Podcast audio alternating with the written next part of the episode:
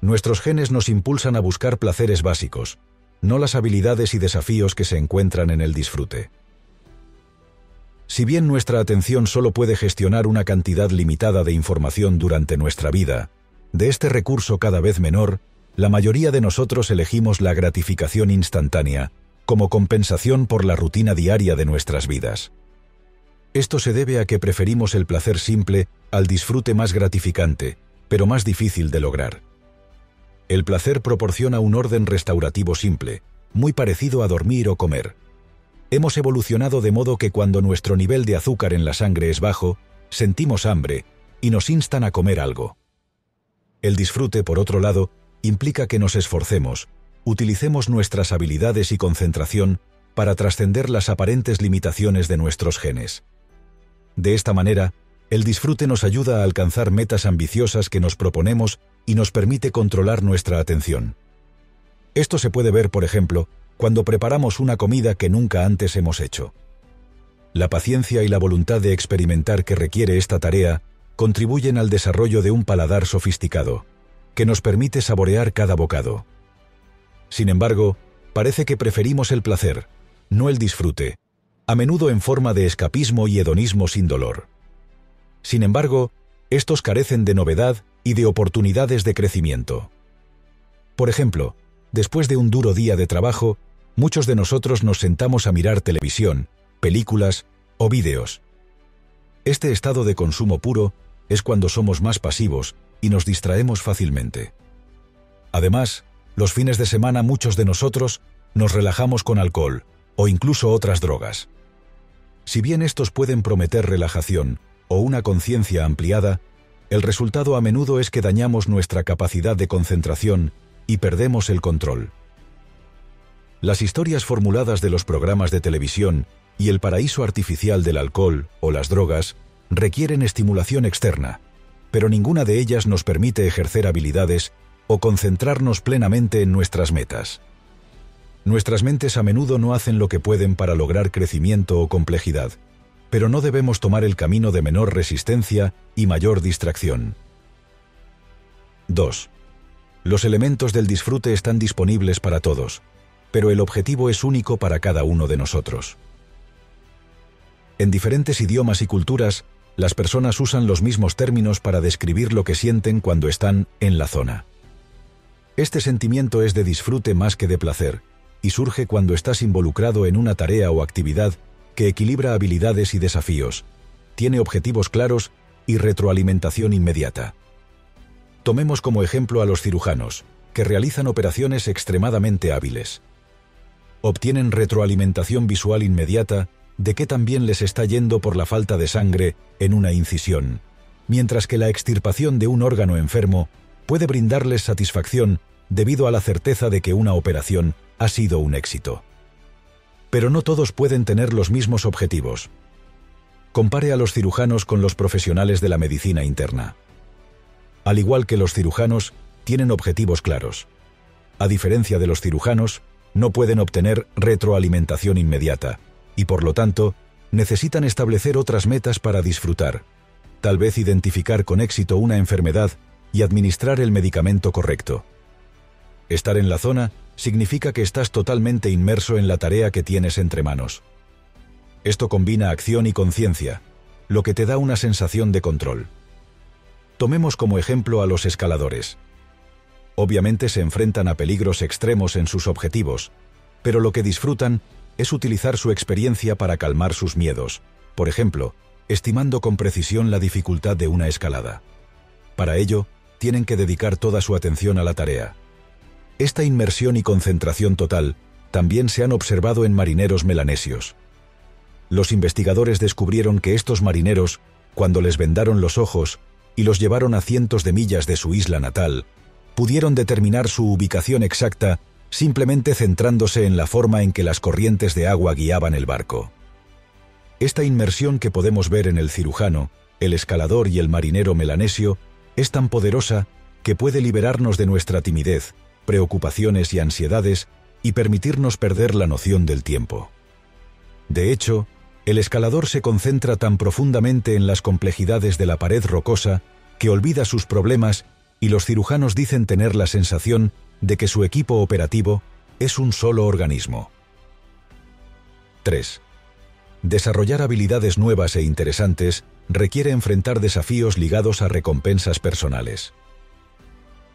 Siempre que nos involucramos en algo como esto, algo que no es ni demasiado fácil ni demasiado difícil, tendemos a ampliar nuestros límites personales y lograr más. Por ejemplo, si eres principiante en el tenis, al principio simplemente disfrutarás intentando golpear la pelota por encima de la red.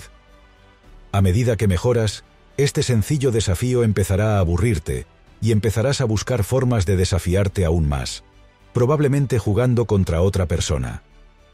Si eliges un oponente que es mucho más hábil que tú, pronto comenzarás a sentirte perdido y ansioso.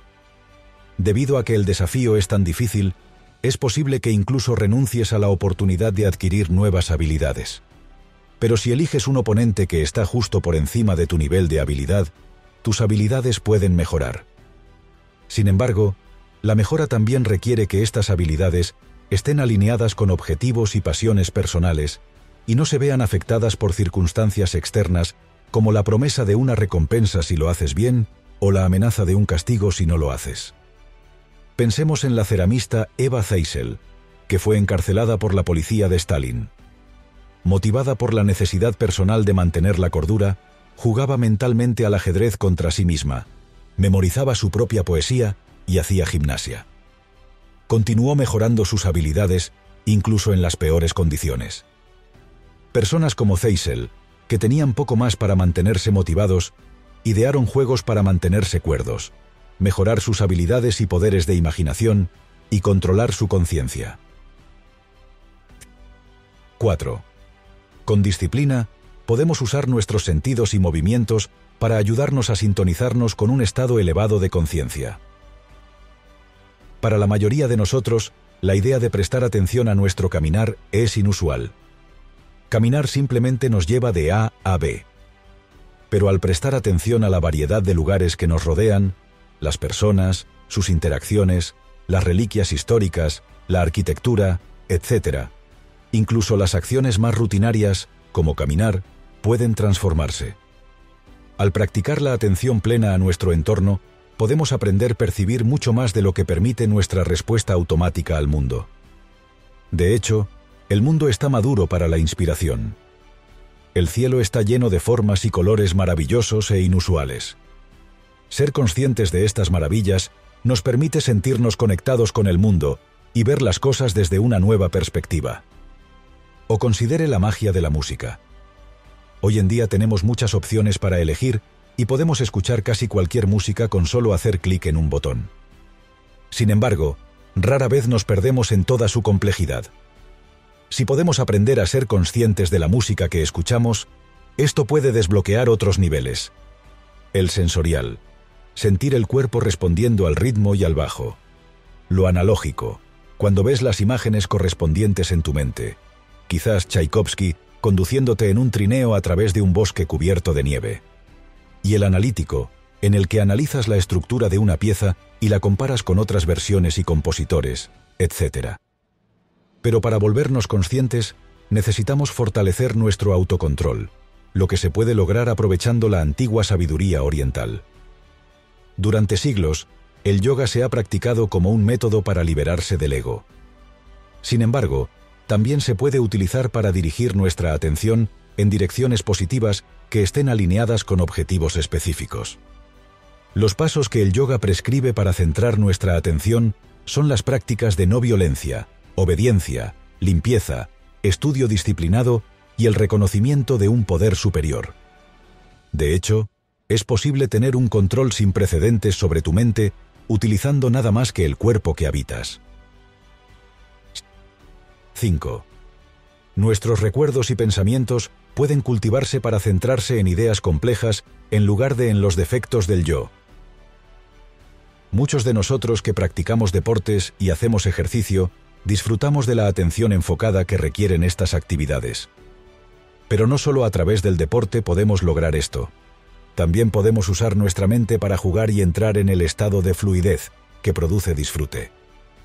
Este estado de flujo mental puede resultar de la participación en juegos y ejercicios de lenguaje y memoria. Por ejemplo, los crucigramas matan el tiempo en los trenes, pero esta búsqueda depende de un estímulo externo. En su lugar, intenta crear tus propios crucigramas. Esto no solo puede hacer que fluyas, sino que también mejora tus habilidades para jugar con palabras, haciendo que las conversaciones sean más divertidas al trascender las habituales charlas triviales y los intercambios mundanos. También puedes involucrar tu memoria. Encuentra un tema que te interese y absorba todo lo relacionado con él, como los versos de poesía que te gusten o los acontecimientos de la Segunda Guerra Mundial. Al hacer esto, te permites confiar en tu propia memoria para estimular tu mente y sentir una conexión con el tema. Además, se puede lograr un estado de fluidez centrándose en las cosas externas, en lugar de en los defectos propios. Podrías intentar hacer lo que hizo Bertrand Russell para ser feliz. Olvidarte de tus propios defectos y centrarte en el mundo exterior, sumergiéndote en muchos campos del conocimiento o centrándote en las personas que admiras. De hecho, tanto los aficionados como los académicos pueden disfrutar incluso de los complejos mundos de la ciencia y la filosofía, ya que fomentan la contemplación y el uso de la lógica. De hecho, muchos científicos lograron el éxito porque simplemente disfrutaron del acto de mejorar sus habilidades científicas. Por ejemplo, Isaac Newton pasó dos años solitarios viviendo en una granja, y fue allí donde formuló su teoría de la gravedad. Y Gregor Mendel era un clérigo cuya afición por la jardinería condujo al nacimiento de la genética. Y no olvidemos a Einstein, que trabajaba durante el día en una oficina de patentes suiza, formulando sus teorías en su tiempo libre. 6.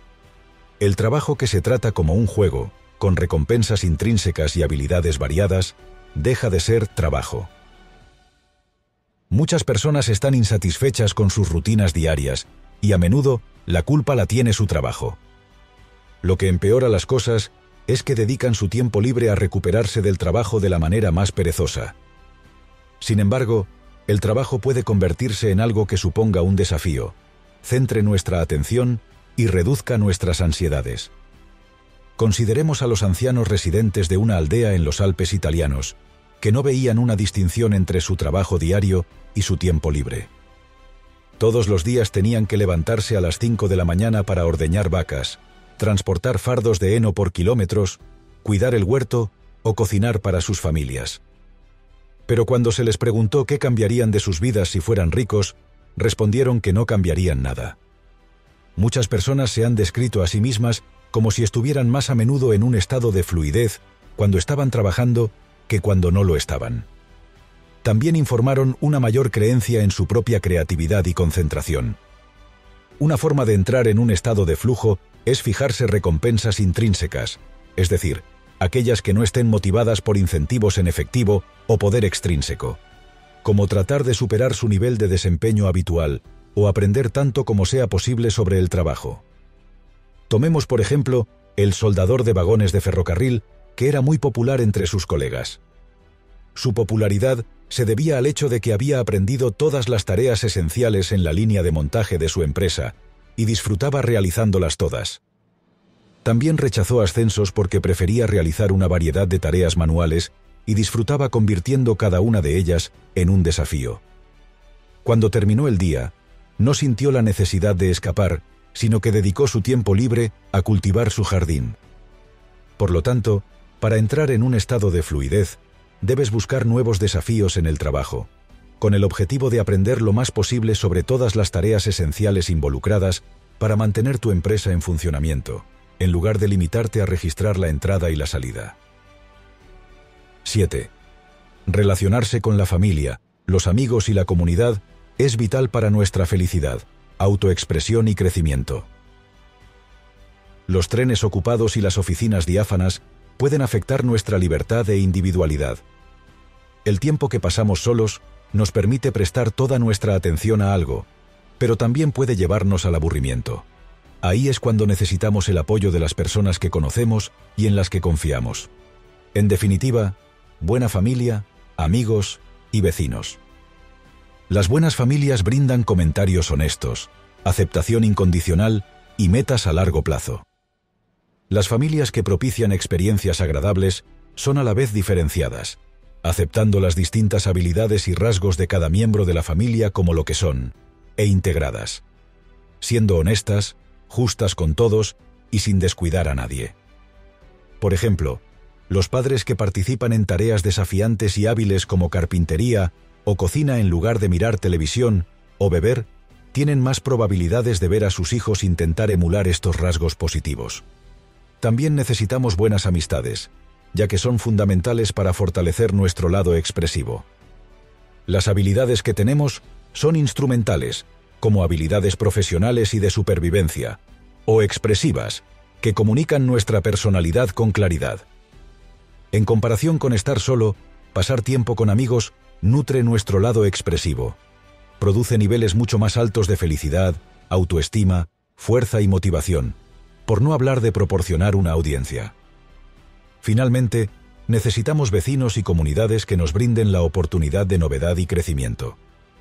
Si dejamos de lado a nuestros vecinos o evitamos el contacto con nuestra comunidad, perderemos su ayuda en el futuro y nos limitaremos a nuestros viejos hábitos.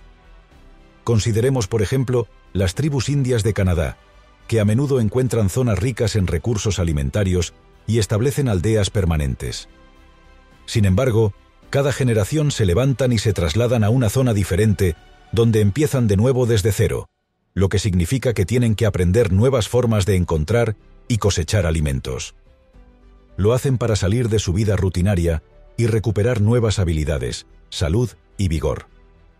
Así que asegúrese de invertir en sus relaciones, ya que le brindarán muchas oportunidades de felicidad y crecimiento. 8. La atención enfocada nos distancia de nuestra ansiedad, ayudándonos a ganar perspectiva y encontrar nuevas formas de crecer. Todos nos enfrentamos a una desgracia en algún momento u otro. En lugar de simplemente rendirnos porque nos sentimos incapaces de manejar la situación, podríamos emplear las siguientes tres estrategias. Primero, debemos dejar de lado nuestros egos y confiar en nuestra capacidad para manejar las situaciones a medida que surgen. Por ejemplo, a todos nos ha dejado una computadora que dejó de funcionar aparentemente sin ningún motivo, generalmente cuando estamos haciendo algo importante. Y la mayoría de nosotros hemos experimentado estar en trenes que se averían, alterando nuestros horarios del día. ¿Por qué me está pasando esto? Nos preguntamos a menudo. Sentimos esta frustración porque tales situaciones parecen estar en conflicto directo con nuestras intenciones. Por eso debemos aprender a tomar en consideración y apreciar las leyes que gobiernan la computadora o el tren, y no solo nuestras necesidades y motivos personales. La segunda estrategia es practicar la conciencia de nuestro entorno. Tomemos, por ejemplo, a Charles Lindbergh, la primera persona que cruzó el Atlántico en solitario. Tomar un riesgo tan aparente habría infundido miedo en la mayoría de las personas, pero en lugar de centrarse en su miedo, Lindbergh prestó atención a las complejidades de la cabina, las palancas, perillas e incluso las marcas de soldadura. Al ser consciente, Lindbergh se liberó de su ansiedad. En tercer lugar, en lugar de darse por vencido ante situaciones difíciles, debes utilizarlas para descubrir soluciones novedosas. Digamos que ha estado trabajando duro en su trabajo, pero su única oportunidad de ascenso se ve amenazada por la relación especial de su jefe con su colega. Una solución es tratar de ganarse el favor, congraciarse con su jefe. Sin embargo, también se podría ir en una dirección más novedosa. Por ejemplo, podría aceptar un trabajo en otra empresa, encontrar una nueva carrera o simplemente decidir dedicar más tiempo a sus propios proyectos. Ninguna de estas soluciones es mejor que la otra, pero esta última le brindará desafíos mucho más divertidos. 9. Descubra el propósito en la vida al tener metas unificadas y la determinación de ponerlas en acción. Como la Tierra no es el centro del universo y nuestras vidas están manipuladas por nuestros genes, la vida puede parecer desprovista de significado último. Sin embargo, ciertamente podemos crear significado, y la belleza de esto es que cada uno de nosotros puede elegir cuál es ese significado. Para encontrar su significado, necesita un objetivo final en la vida en el que concentrarse. El objetivo final es irrelevante, siempre y cuando te sumerja de lleno en desafíos cada vez más complejos, permitiéndote ignorar las opiniones de los demás.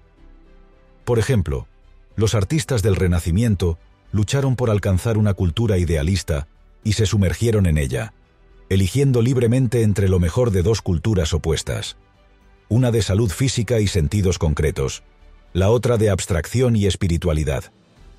Una vez que hayas establecido tu objetivo, debes actuar en consecuencia, y para ello necesitas intenciones y resoluciones fuertes. Es muy fácil concebir algún objetivo en la vida y nunca realizarlo. De hecho, muchas personas siguen siendo activistas de salón, procrastinando escribiendo interminables listas de tareas pendientes. Antonio Gramsci, por ejemplo, podría haberse convertido en un académico más aislado, pero en cambio, convirtió las enfermedades y la pobreza de su infancia en una batalla de por vida contra las condiciones sociales que desafiaban a su familia. Debido a la fuerza de su determinación, se volvió estridentemente político y murió en una de las cárceles de Mussolini como uno de los más fuertes oponentes del fascismo. Finalmente, tus metas y propósitos deben ser armoniosos y expresar un tema de vida. Una persona que dominó esto fue Malcolm X. Creció en la pobreza, traficaba con drogas y fue a la cárcel. Fue allí donde descubrió la lectura y la reflexión y obtuvo el autoconocimiento que impulsó su determinación convertirse en un activista de derechos civiles y mejorar la vida de los demás. Imagínense dónde estaríamos sin objetivos tan claros y una firme resolución. ¿Seríamos capaces de luchar contra enfermedades mortales, crear obras maestras o caminar sobre la luna?